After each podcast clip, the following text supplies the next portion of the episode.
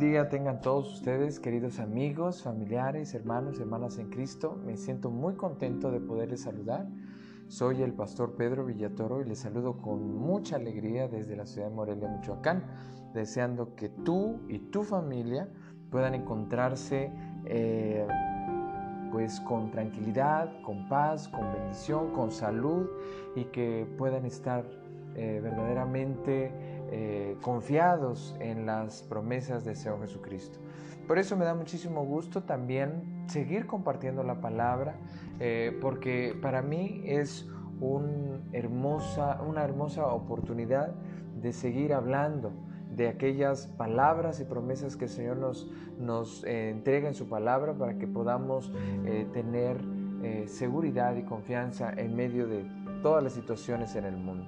Por eso en esta hora me gustaría invitarles a que pudiéramos, eh, pues ya estamos por cerrar el, estudio de la carta de Pablo a los Efesios. Estamos en el capítulo 6 y el día de hoy vamos a leer versículos del 10 al 20. Y mientras leemos estos versículos, eh, quiero invitarles a que estemos pensando eh, vamos a hacerlo en dos o tres eh, oportunidades este estudio porque es algo importante, realmente es mm, un, pasaje eh, muy importante para el desarrollo de la mentalidad cristiana, de una vida con pruebas, con dificultades, con asedio por parte del enemigo, pero no estamos abandonados, que no estamos solos y que además de no estar solos tenemos también todo aquello que necesitamos para hacerle frente. Entonces cuando leemos el capítulo 6, versículos 10 al 20, encontramos enseñanzas fundamentales que necesitamos eh, considerar en esta hora. Así que te invito a que me acompañes con la lectura de Efesios 6, 10 al 20. Dice así, por lo demás, hermanos míos, fortaleceos en el Señor y en el poder de su fuerza. Vestíos de toda la armadura de Dios para que podáis estar firmes contra las acechanzas del diablo, porque no tenemos lucha contra sangre y carne, sino contra principados, contra potestades, contra los gobernadores de las tinieblas de este siglo, contra huestes espirituales de maldad en las regiones celestes. Por tanto, tomad toda la armadura de Dios para que podáis resistir en el día malo, y habiendo acabado todo, estar firmes. Estad pues firmes, ceñidos vuestros lomos con la verdad y vestidos con la coraza de justicia, y calzados los pies con el apresto del Evangelio de la paz. Sobre todo, tomad el escudo de la fe, con que podáis apagar todos los dardos de fuego del maligno, y tomad el yelmo de la salvación y la espada del Espíritu, que es la palabra de Dios, orando en todo tiempo con toda oración y súplica en el Espíritu, y velando en ello con toda perseverancia y súplica por todos los santos, y por mí, a fin de que al abrir mi boca me sea dada palabra para dar a conocer con denuedo el misterio del Evangelio, por el cual soy embajador en cadenas, que con denuedo hable de él como debo hablar. Esta es palabra de Dios. Oremos. Querido Señor, te pedimos en esta hora que tú escuches nuestra oración. Queremos agradecerte por todas las bendiciones que nos das y por la misericordia que nos tienes, porque siendo humanos, falibles, pecadores, Señor, en ti hay perdón. Y por eso venimos ante ti rogándote misericordia para que perdones nuestros pecados, nos des la, la, seguridad de tu perdón y podamos también comprender tu palabra. Permite que podamos no solamente al reflexionar tu palabra, leyéndola, explicándola, sino que verdaderamente podamos adquirir discernimiento espiritual de lo que tú nos estás enseñando, para que estemos donde estemos, vivamos la situación que estemos viviendo, podamos experimentar tu gracia hoy. Señor, también para que lo podamos vivir y así poder compartir a otros esta enseñanza de tu palabra. En el nombre de Jesús, nuestro amado Salvador. Amén. Cuando nos hemos referido a esta palabra de Dios mediante el apóstol Pablo, eh, hemos siempre hecho referencia al contexto histórico en el que se encontraban los creyentes de Éfeso y una situación tremenda una presión social muy fuerte. Era una cultura muy idólatra, era una cultura muy inmoral, era una cultura opresiva en ese sentido. Así que los nuevos creyentes se encontraban ante tentaciones muy constantemente. Se encontraban ante presión social, ante la presión de sus amigos, sus familiares, sus conocidos. Y por tanto, era necesario insistir que debían mantenerse eh, firmes en la fe. Entonces, en el cierre de este de este capítulo, eh, si hemos ya hablado de aquellas cosas que manifiestan la llenura del Espíritu y en una dijimos que era hablar y cantar la palabra de Dios, que fuésemos agradecidos y que mantuviéramos ese, esa adoración al Señor y que también lo manifestáramos en nuestras relaciones interpersonales, eh, en nuestra relación matrimonial, en nuestra relación con, con nuestros padres o hijos eh, y también en nuestra relación laboral. Pero en este sentido, para cerrar eh, su carta, quiso hacer referencia a la lucha espiritual que tenían los creyentes. La lucha espiritual que tenían esos creyentes y que tenemos hoy los creyentes. Así que, en primer lugar, vamos a hacer una, una observación a cada uno de los versículos, vamos a ir comentando algunos de los versículos eh, en esta ocasión solamente vamos a ver de los versículos 10 eh, al, al 12, 10 al 12, para que mañana comencemos a ver lo que se conoce como la armadura de Dios. Cuando comienza diciendo el apóstol, por lo demás, eh, vamos a decir lo que está queriendo decir por último, o por todo lo anterior, o de tal manera, de acuerdo todo lo que hemos explicado ahora. Entonces, esta palabrita conecta esta sección que viene, versículos 10 al 20, con lo que ya se ha explicado de la, de la obra redentora de Dios, de cómo nos ha salvado, de cómo somos parte de una sola familia en la fe, de cómo somos ya una nueva creación y tenemos una nueva vestimenta y que ya no debemos vivir en esa, en esa antigua vestimenta. Eh, y eso se debe manifestar en las acciones que desarrollamos todos los días, en nuestras relaciones interpersonales. Y bueno, ahora dice, fortalezcanse en el Señor y en el poder de su fuerza. Cuando uno se fortalece, quiere decir dos cosas. En primer lugar, cuando estamos hablando de, fortalecernos, está hablando de esa, em, de, eh, en primer lugar, de aquello que no poseemos, ¿sí? Ya sea en lo físico, en lo emocional en lo espiritual, aquello que no tenemos, pero que depende de alguien más. Cuando decimos que no tenemos fuerzas porque estamos muy débiles, imagínate, eh, vas a donar sangre, eso es lo que eh, me ha pasado en algunas ocasiones, este, o, o, vas a tener algún tratamiento médico, una intervención médica y no has comido, ay, se siente uno desfallecer. Bueno, imagínate que no has comido. Entonces, esa fuerza que necesitas no está dentro de ti, lo necesitas tener de algo que está externo a ti, ¿sí? Entonces, en ese sentido, cuando el apóstol está hablando de que eh, podamos nosotros fortalecernos, está señalando que encontremos fuera de nosotros aquello que verdaderamente necesitamos, aquello que verdaderamente requerimos es, poder, es fortaleza. ¿sí? Y, ahí es donde necesitamos de, de, alguien, en este caso no de algo, sino de alguien fuera de nosotros. Y por eso dice, en el Señor y en el poder de su fuerza. Ahora, la fortaleza viene precisamente de, de, fuerza, de aquello que necesitamos para hacer frente a algo que también tiene fuerza. No es suficiente comer.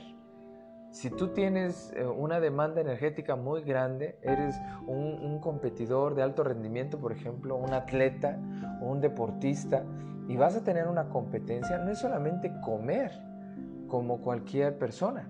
Tienes que consumir los alimentos que necesite tu cuerpo para no solamente suplir las energías que vas a gastar, sino para que tu cuerpo tenga eh, la batería, vamos a ponerlo así, la batería suficiente para aguantar la competencia. Y por lo que viene a continuación, el apóstol Pablo está diciendo, bueno, fortalécete de aquello que no tienes, por supuesto, que viene del Señor, pero fortalécete con el poder que da su fuerza. Y en este sentido es que en la unión que nosotros podamos tener con el Señor, de eso deriva la fortaleza. Así como cuando comemos los alimentos y, los deglutimos y, y, viene todo el proceso que hace nuestro cuerpo para utilizar esos alimentos y convertirlos en energía, así en nuestra relación con el Señor va a haber una vinculación de tal manera que lo que Él nos provea, que no tenemos nosotros, que no podemos producir nosotros, va a ser transformado por medio del Espíritu Santo en nuestras vidas como fuerza para lo que sigue. ¿Sí? Entonces aquí entiéndase eh, que el primer versículo, el versículo 10, nos está planteando la importante necesidad de que nos demos cuenta que no tenemos todo en nosotros mismos lo que necesitamos. Lo necesitamos, lo que necesitamos está en el Señor. Y en segundo lugar, eso que necesitamos y que viene el Señor nos da la fuerza para continuar en lo que necesitamos. Aquí me encantaría hacerte esta primera pregunta. Eh, ¿Por qué es necesario? ¿Por qué crees tú que es necesario que el apóstol insista que te fortalezcas en el poder de la fuerza del Señor. ¿Por qué? ¿Por qué crees tú que insista tanto eso? Pasamos al versículo 11. Eh, cuando el apóstol está hablando de, lo que viene, entonces dice, vestidos de toda la armadura de Dios. Aquí va a explicarnos más adelante qué es la armadura, pero dice que nos vistamos de la armadura. Hay una armadura que Dios nos ha dado, que viene de Dios, que proviene de Dios, que nos ha dejado Dios. Eh, de otra manera podríamos decir, pónganse aquella armadura que Dios ya les dejó, que ya se los ha dado, que viene del Señor. ¿Sí? Entonces, ya supimos en el versículo anterior que la fuerza que necesitamos no viene de nosotros, sino que viene de Dios. Y aquí ya nos explica que tenemos que ponernos, vestirnos lo que el Señor ha preparado para protegernos. Y es una armadura. Bueno, usando la imagen de la época eh, del apóstol Pablo, obviamente los soldados romanos usaban una coraza, eh, una armadura que incluía todos los elementos que van a ser descritos a continuación pero al tener esa, armadura, esa armadura les protegía, les, les guardaba, les sostenía en los momentos de las batallas. Así pues, usando esa analogía, esa metáfora, esa comparación, el apóstol les está diciendo, pónganse esa vestimenta que les va a proteger, porque viene de Dios. ¿Y, de qué los va a proteger? De todas las acechanzas, es decir, artimañas, es decir, eh, maquinaciones, eh, tentaciones, eh, trampas. ¿sí? El término acechanzas es trampa, una, una emboscada. ¿sí? En muchas ocasiones, en la época revolucionaria, los revolucionarios, especialmente eh, pues Emiliano Zapata, eh, aunque llegó a tener más de 20 mil personas bajo su control, bajo su mando, y, hubo un momento en que llegó a tener hasta 40 mil personas, sin embargo hubo una etapa en donde fue, fue relegándose más y más. Sin embargo, era tan fuerte su, ataque hacia las fuerzas federales. ¿Por qué? Porque era a través de guerrillas, era a través de emboscadas, a través de, saber dónde iban a estar los, los soldados y ahí atacarlos, llegarles de sorpresa. Entonces, en ese sentido, es el término acechar, acechanza. Una emboscada, un momento en el que pareciera que estás totalmente... Eh,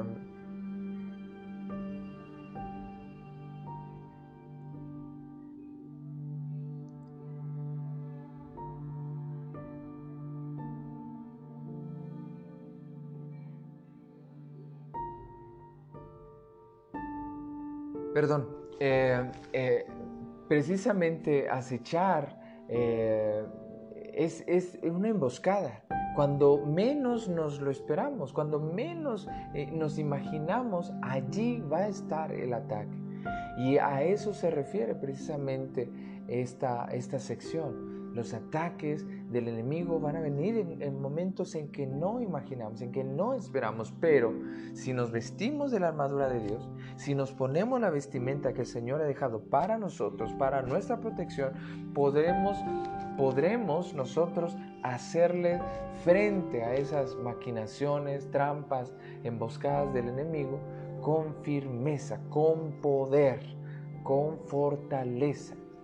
¿Sí? Ese eh, uniendo los dos versículos, el versículo 10, fortalécete. Busca la fortaleza que necesitas. ¿Por qué? Porque el enemigo te va a atacar cuando menos lo esperas, pero tienes una armadura, una vestimenta que el Señor te ha dado. Póntela para que así puedas estar firme, estar fuertemente eh, ah, eh, no debilitado, pues, fuertemente eh, firme para que no, pueda, no, caigas en las acechanzas y maquinaciones del diablo. Así pues, en el versículo 12 nos está... Y por lo tanto, eh, dice ya ahora en el versículo 12, porque no tenemos lucha contra sangre y carne.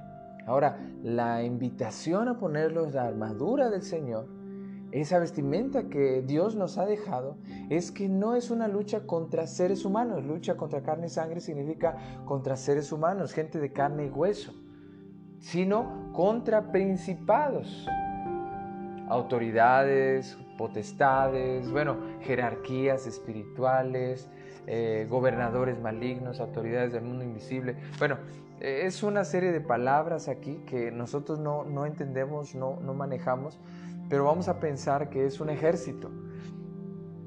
Y cuando él está pensando en este, en, este ejército contrario, enemigo y que no es humano, también hay jerarquías. Pero la idea no es las jerarquías. La idea es que tenga presente que no son cualquier tipo de enemigos. Imaginémonos eh, ah, cómo, cómo, ¿Cómo poder entenderlo? Para el que juega fútbol, por ejemplo, ¿sí? tal vez si un equipo de fútbol tuviera solamente porteros, ¿te imaginas? ¿Podría eh, realmente jugar? Los 11 del equipo ahí en la portería y qué... ¿Sí? Eh, imagínate que en un equipo de béisbol solamente hubiera el el pitcher, ¿no? O que todos estuvieran en la zona de, del diamante, desde donde lanza el lanzador, y, este, y nadie estuviera cubriendo las otras áreas. De la misma manera, cuando vemos un ejército, eh, hay diversos tipos de soldados, hay diversos niveles de soldados, pero también hay distintas áreas de funcionamiento de, la milicia. Hay algunos que son de infantería, de caballería, eh, otros de, marina, otros de aviación, otros equipo antiaéreo, bueno, de comunicaciones, de... Bueno, entonces la idea no es las jerarquías en sí, sino que los enemigos están preparados y tienen distintas funciones y tienen una manera de trabajar como equipo. ¿Sí? Entonces cuando Pablo dice, porque no son humanos contra los que ustedes batallan, sino contra príncipes, contra autoridades o gobernadores de tinieblas en este mundo, en este tiempo, en este siglo, contra huestes espirituales de maldad en las regiones celestes. O sea, tiene que ver con todo un equipo de distintos rangos, distintas funciones, que el único propósito para el que viven es atacarnos, ofendernos, humillarnos, hacernos caer en pecado. Ante eso es precisamente el llamado a la reflexión en esta hora. El llamado a la reflexión que el apóstol Pablo hizo hace más de dos mil años o cerca de los dos mil años eh, hacia los creyentes efesios. Era precisamente el que pudieran mantenerse con firmeza ante los ataques de este equipo tan preparado, tan eh, sofisticado, tan organizado, de tal manera que si no estamos preparados, entonces vamos a padecer la derrota. Por eso, lo que sigue el día de mañana, bueno, si Dios nos da licencia, vamos a empezar a, platicar acerca de lo que significa esta armadura eh, cristiana, la armadura que viene de Dios, eh, cada aspecto, porque es muy importante, muy necesario en la vestimenta del cristiano y porque estas virtudes que se relacionan con la armadura espiritual son indispensables en cada uno de los creyentes para hacer frente a los embates del diablo y de sus huestes espirituales de maldad. Vamos a decirlo así. Aquí el apóstol Pablo está hablando. Tú no tienes una batalla eh, espiritual contra seres humanos. Tu batalla es contra el diablo y contra todos sus demonios, de todo nivel, de todo rango, en toda función. Tu batalla es contra seres espirituales de maldad. Así que tienes que estar listo. Así que tienes que estar lista. Y la pregunta que se hace, ¿estamos listos? Realmente esto es algo que deberíamos considerar y, si no estamos listos, prepararnos pues, aprender qué es lo que se necesita para estar preparados y hacer nuestro mejor esfuerzo para estarlo. Así que me da muchísimo gusto, soy el pastor Pedro Villatoro y espero que me acompañes en la próxima oportunidad para que sigamos aprendiendo sobre esta armadura que tú y yo como creyentes tenemos porque lo hemos recibido de Dios mismo. Que Dios te bendiga. Vamos a orar. Gracias, amado Dios, por darnos este momento, esta oportunidad de reflexionar tu palabra, para vivir tu palabra, para poder ponerla en práctica.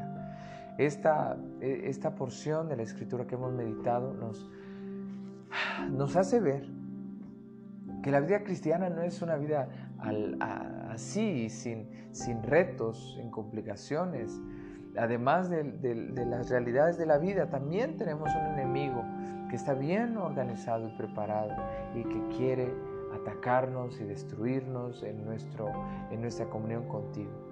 Pero en esa vinculación que tenemos contigo, en esa manera de, poder crecer espiritualmente, Señor, tú nos has dado eh, el poder, pero también la armadura que viene de ti para que podamos hacer frente a las acechanzas del diablo, para hacer frente a nuestro mayor enemigo espiritual y que podamos mantenernos con firmeza, con victoria en nuestras tentaciones y luchas. Querido Señor, bendice pues a todos mis amigos, familiares, hermanos y hermanas en Cristo y ayúdanos a que podamos ser estos creyentes que están vestidos de toda la armadura tuya. Gracias Señor. Bendito sea tu nombre en Cristo Jesús. Amén y amén. Que Dios te bendiga. Muchísimas gracias por seguirnos.